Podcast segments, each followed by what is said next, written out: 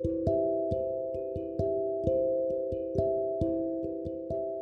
んばんは。アルケミストで漁師橋の中村ひとみです。えー、あったかくなってバラが咲き始めました。えー、白くてね、真ん中がちょっとピンクな、めちゃくちゃ可愛い。そしてスナップエンドウが美味しい。だけどカラスがですねちょいちょいやってきて悪さするんですよね。なんてやつは頭がいいんでしょうね。最近全然ね私の姿見ても逃げないんですよね。ちょっと舐められてるかもしれませんね。えー、皆さんいかがお過ごしでしょうか？えーとですね今日のお題はですねえー、クソ真面目は危険という お題ですね。えー、皆さんクソ真面目ですか？いきなりどんな問いかけやって感じですけど。あ大体ねあの日本人クソ真面目ですよね。いやこう見えてね私も昔はめっちゃクソ真面目でしたね。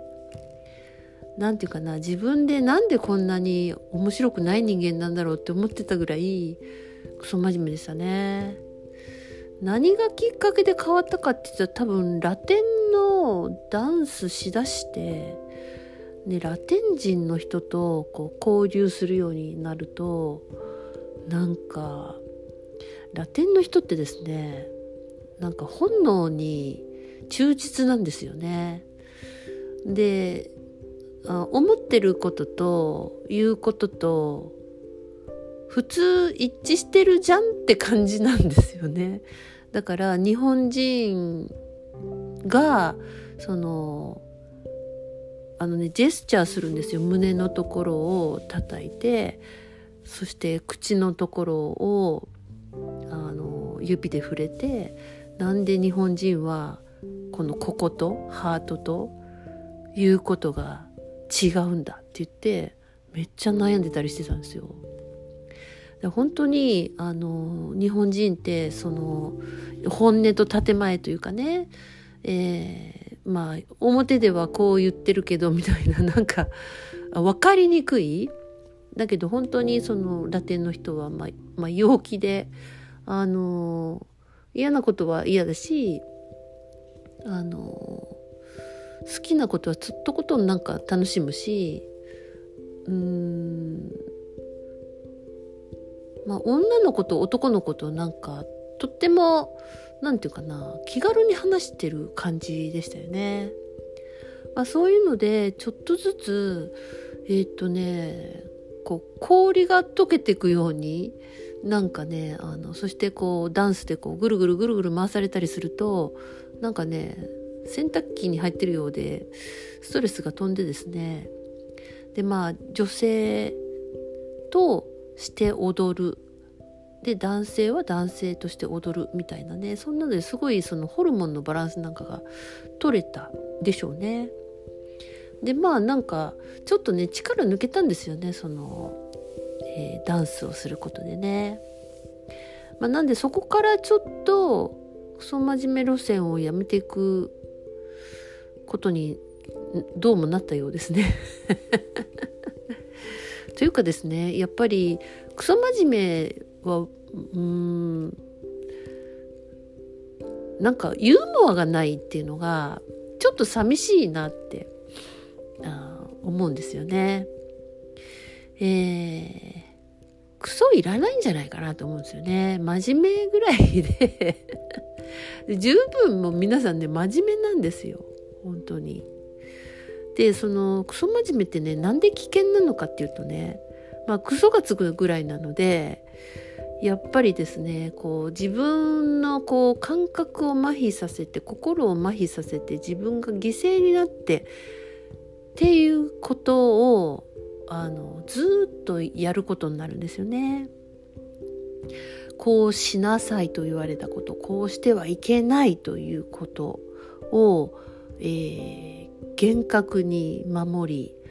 えー、早くしろと言われれば早くする焦るぐらい早くするちゃんとしろと言われたらもうちゃんとできるように、えー、自分がやりたいのかやりたくないのかもう分かんなくなってくるぐらいなんですよね。でね他の人とこう、まあ、比べられたらそれに負けないようにとか、えー、悔しさをバネにとかもっと頑張るとかですね。うん。まあめっちゃね私もやってきたんで分かりますけどね。もう全部外側に合わせるっていうことになっちゃうじゃないですかこうやってるとね。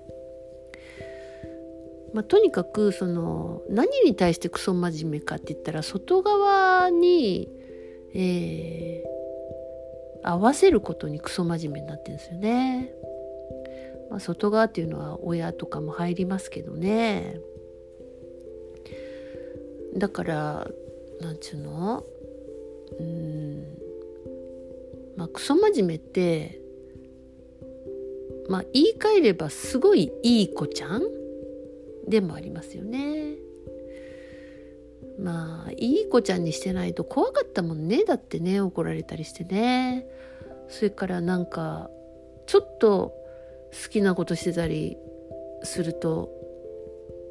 なんかそんなことしてていいのかみたいなこと言われたりちょっと寝てたり ちょっとテレビ長く見てたりしたらめちゃくちゃ怒られたりとか しましたよね。これ結構ねあのあるなと思うのがあの寝て寝てる時にあのすっごい起こされるっていうのを結構皆さん経験してないですか？何時まで寝とんかねとか。昼寝してたらもうなんかあのこれ見よがしに何て言うんですかね。掃除機をガツンガツンってしながらかけられたりとか。何ていうか起きろみたいな。なんかね。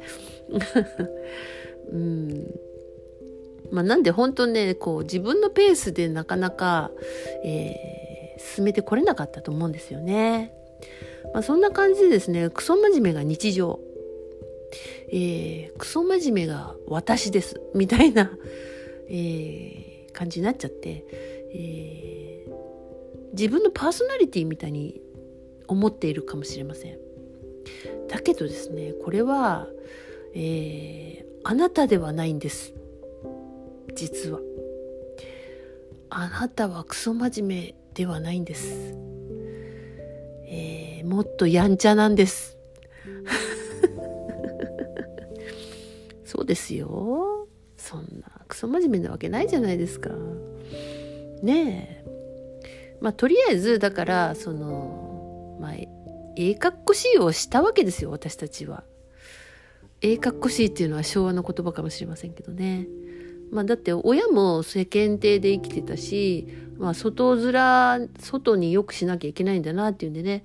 まあのまあ、特に男性は外面よく ねやっぱあの社会対社会で生きてる生物なので男性はね、まあ、なんで非常にこう外面はいいけどみたいなね、えー、話も聞くかと思います。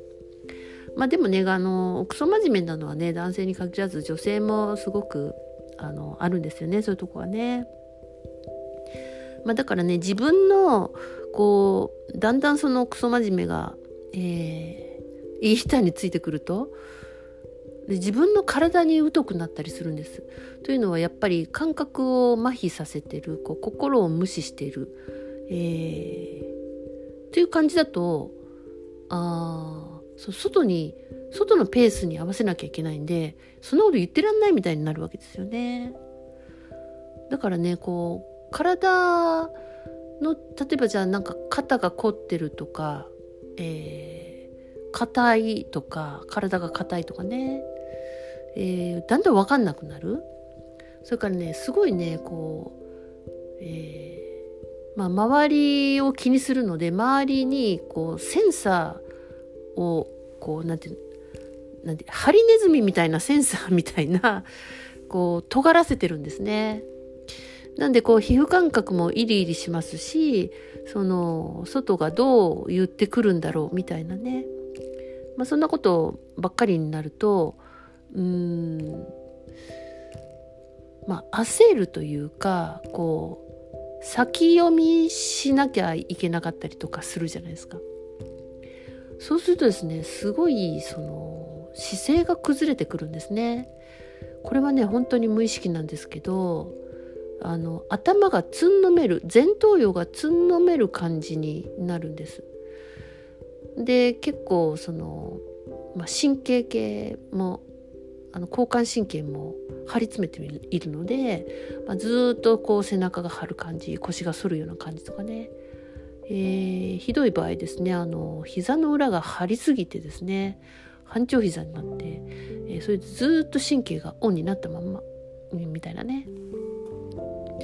えー、そのちょっと前のめりでこう前頭葉にエネルギーがドンとあって他に全く感覚がいかないみたいな感じを本人がね分からなくなるんですね。これ私まんまそうでしたんでえ本当に半長膝でしたしね。あのいつも反り腰でですねなんか神経がこう落ち着かないっていうかそのリラックスってなんだろうって思ってましたね。えー、年から年中ずっと首が痛くってですね。もうでもそれも慣れ慣れちゃったみたいなね。まあ本当ねあのクソ真面目だとその体の違和感に気がつけないんですね。心の違和感にも気づけないんですね。なので危険だっていうことなんです。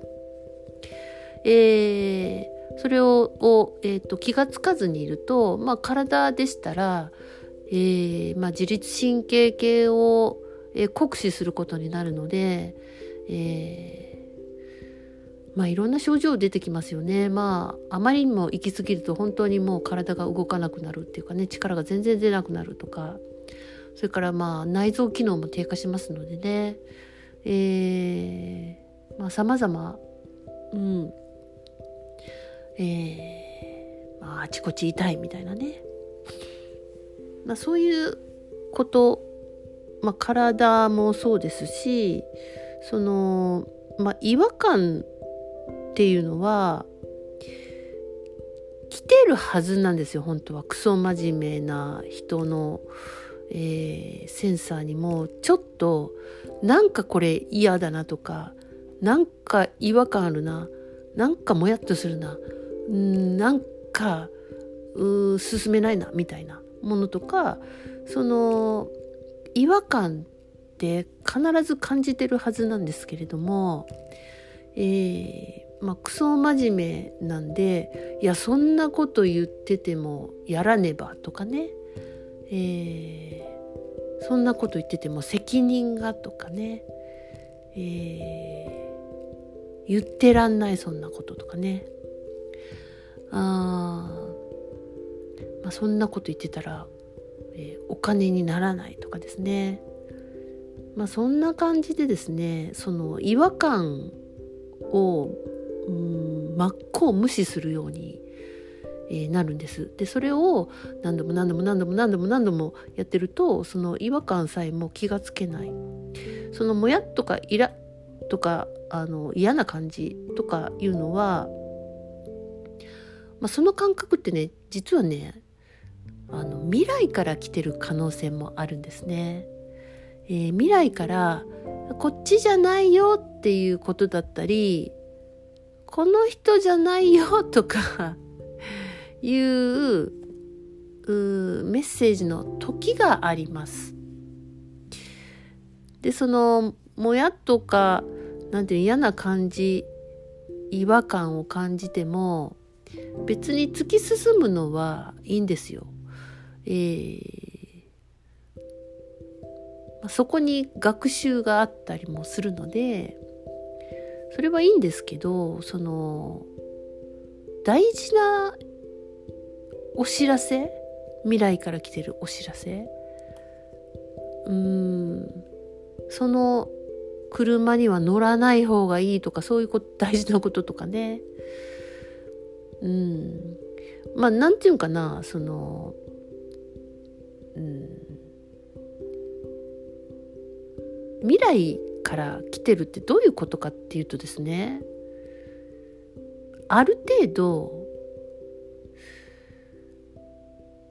未来ってシナリオが決まっているってことですこれはなんか頭が混乱するかもしれませんけれども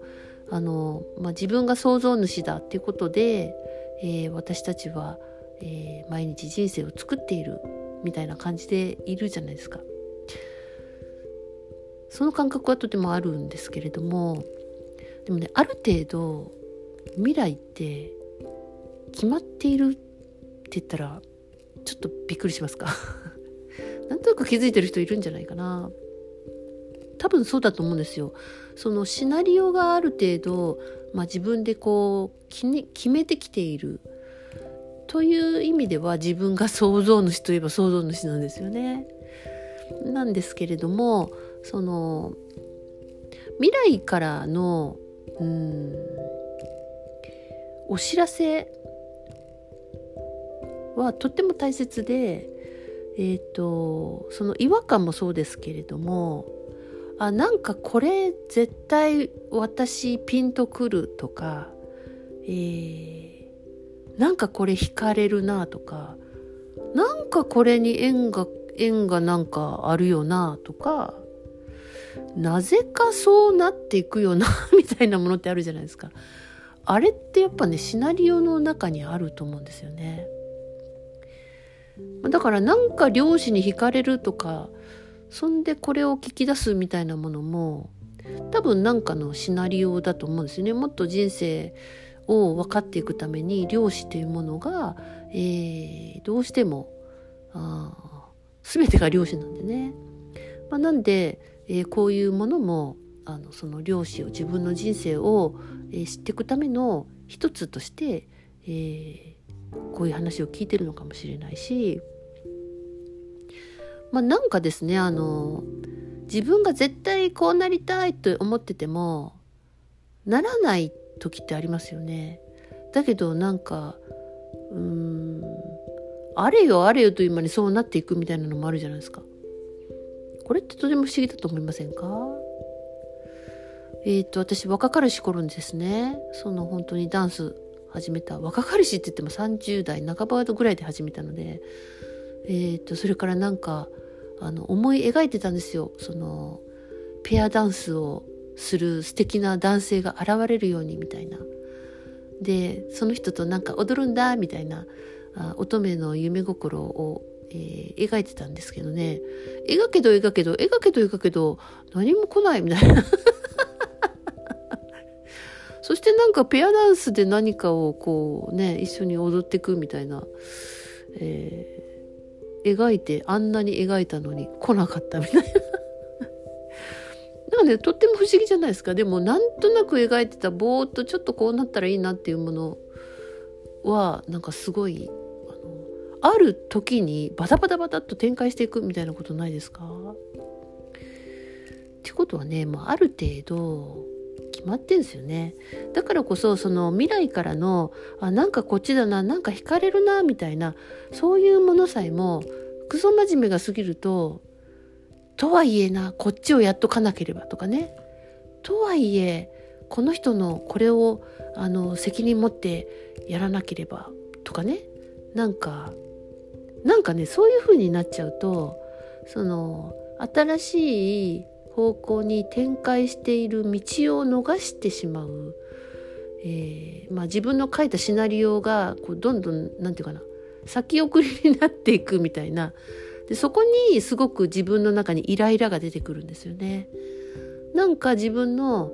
こう進む方向にこっちだったのにあのもうそろそろこっちなのになんかそっちじゃ行ってない気がするみたいなそういうものがねこうなんていうかなこうふつふつと自分に対する怒りのようなものがねあってそれから焦りのようなものがあってっていうふうにねあのどっか感じてる、うん、だけど目の前は、えー、自分がやってきたパターンですよね。その、えー、こんなぐらい我慢して、えー、やるべきだとかこれぐらい犠牲になって当然だとか人の役に立たなければとかね、まあ、そういうものが、勢いがついちゃってるので、えー、なかなかね急に止まらないみたいなね。そっちの勢いはあるけどもう一つのレールになぜか乗れないみたいな、えー、そんな感じにねなっちゃってる、えー、時もあるかもしれません。はい。まあ、なんでですねまあ、クソ真面目のクソをちょっとまずあの外してみるといいかもしれませんね。えっ、ー、とねこのぐらいの我慢当たり前だとかこのぐらいの犠牲当たり前だって言ってる人はそのもう基準が、えーと、マックス超えてたりするんですよ。もう自分がマックス超えてるのにいやいやまだまだ頑張らなければですねとか、えー、そんなことを口走っちゃったりするんですよね。であの人よりああ僕よりあの人の方がやってますとかねうん、私なんかまだ全然頑張ってない方です以前より頑張ってませんみたいな、えー、楽してますよとかって言うけどそれ結構ねあの限界超えてるそれが限界超えてたみたいな、えー、気がつかなかったみたいなね、えー、ことって多いと思います。まあじゃあ何を基準に気がつくかって言ったらやっぱり体ですよね。体が一番素直ですね。なぜその体の反応を見るかというとえー、小脳はあまあ、無意識で動く、えー、領域とつながっていたりします、えー、臓器とかですね。でその小脳は結構ね独特なその体とのコネクションがあって、えー、でまあ小脳って知っている脳でもあるしえー、シナリオも知ってるんですよそこの脳は。なのでそのシナリオじゃない方向に行こうとした時にロックがかかるんですよね。そうなんですよあの以前もね話しましたけどこう小脳は脳幹を包んでいるような、えー、形に、まあ、あのロえー、と何ですかね配置されてるので、えーそっちのシナリオそれじゃないよみたいななるとギュッてこうちょっと脳幹をグッて締まるんであのなんだよちょっと緊張が走るとかなんか違うなって感じがしたりとかそういうふうに体に知らせてくるんですね。えー、それとかこうなんかちょっと後ろに引っ張られるあの感じみたいな、えー、なんか前に進めない感じみたいなねそういうものっていうのはやっぱり、えー、お知らせなんですよね。かと思えばその知ってる脳なんでもうなんかあれこっちかなって思ったらもうぐいぐいなんかその縁ができてきたり、えー、いろんな何て言うかなあの目の前にそのうん必要なものがどんどん見せられていってどんどんそっち側に行くみたいな、えー、ことも起きてきますよね。だからまあある程度本当にその委ねるっていう領域に入ってくると思うんですけれどもだけど本当にねもうクソ真面目だとああせねばならぬこうせねばならぬみたいなね、えー、なんで、えー、ちょっとねその体の方の感覚を、えー、耳を澄ませてあげてえ自分の体にねあまりケチばっかりつけるんじゃなくてですねそらいろいろね思うところはありますよ。ここさえ痛くなければとかねこの腹さえ出てなければとか。まあいろいろあるじゃないですか。あのこの顔がもうちょっとこうだったらとか、まあ、ありますけどまあ文句ばっかり言わないでですねあの、まあ、ねぎらうっていうのがね えー、大事かなとそれはすごくその体に感覚が戻ってくることにはなると思いますよ。えー、ね、その体で生きていくんです。その脳で、えー、生きていくんです。みんなそれぞれそういう風になってるんですね。えー、少しね、あの、肩の力抜いて、もうちょっと広い、えー、視野で、えー、もっと寛大に、あ昔の、昔の日本人みたいに、えー、もうちょっとね、おおらかでもういいんじゃないかなと思います。